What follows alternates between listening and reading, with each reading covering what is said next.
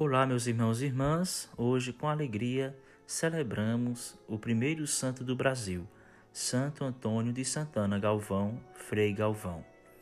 Conhecido como homem da paz e da caridade, Antônio de Santana Galvão, popularmente conhecido como Frei Galvão, nasceu no dia 10 de maio de 1739, na cidade de Guaratinguetá, São Paulo. Filho de Antônio Galvão, português natural da cidade de Faro, em Portugal, e de Isabel Leite de Barros, natural da cidade de Pindamonhangaba, em São Paulo. O ambiente familiar era profundamente religioso. Antônio viveu com seus irmãos numa casa grande e rica, pois seus pais gozavam de prestígio social e influência política. O pai, querendo dar uma formação humana e cultural segundo suas possibilidades econômicas, mandou Antônio, com a idade de 13 anos, à Bahia, a fim de estudar no seminário dos padres jesuítas. Entre os anos de 1752 e 1756, realizou grandes progressos nos estudos e na prática cristã. Em 1760, ingressou no noviciado da província franciscana da Imaculada Conceição, no convento de São Boaventura de Macacu, na capital do Rio de Janeiro. Foi ordenado sacerdote no dia 11 de julho de 1762, sendo transferido para o convento de São Francisco em São Paulo, a fim de aperfeiçoar-se em filosofia e teologia e exercitar-se no apostolado. Foi neste período que realizou sua entrega a Maria como seu filho e escravo perpétuo. Em 1774, fundou o recolhimento de Nossa Senhora da Conceição da Divina Providência, hoje Mosteiro da Imaculada Conceição da Luz, das Irmãs Concepcionistas da Imaculada Conceição. Cheio do espírito de, da caridade, não media sacrifícios para aliviar os sofrimentos alheios. Por isso, o povo a ele recorria em suas necessidades.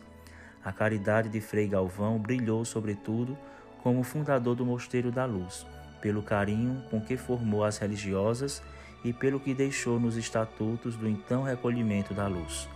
São páginas que tratam da espiritualidade, mas em particular da caridade de como devem ser vivida a vida religiosa e tratadas as pessoas de dentro e de fora do recolhimento.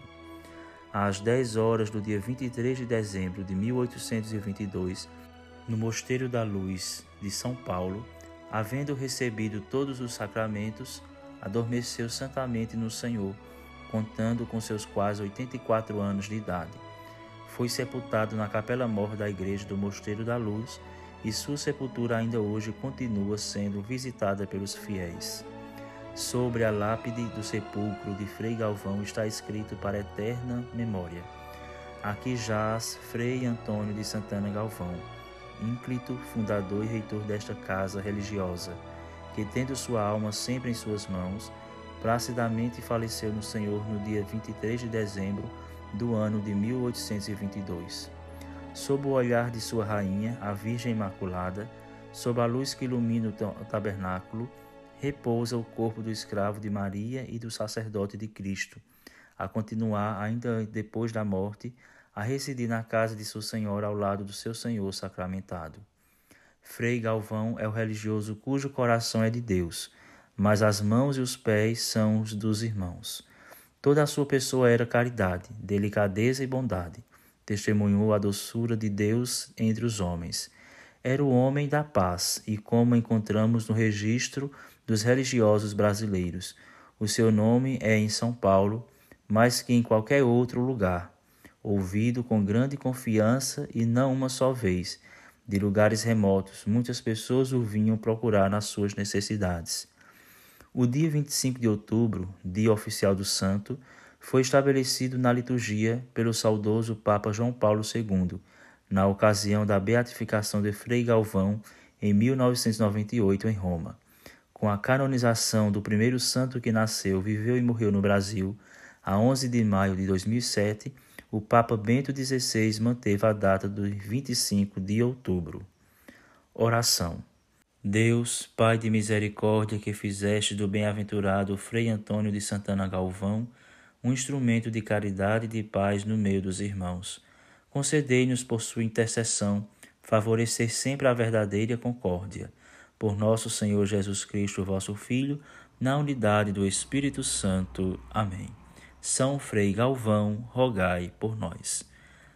Muito bom ouvir e conhecer a história do primeiro santo brasileiro. Amanhã nós voltamos com mais um santo para tocar o nosso coração. Até breve. Diocese de Caruaru, comunicando a vida, o amor e a esperança de todo o coração.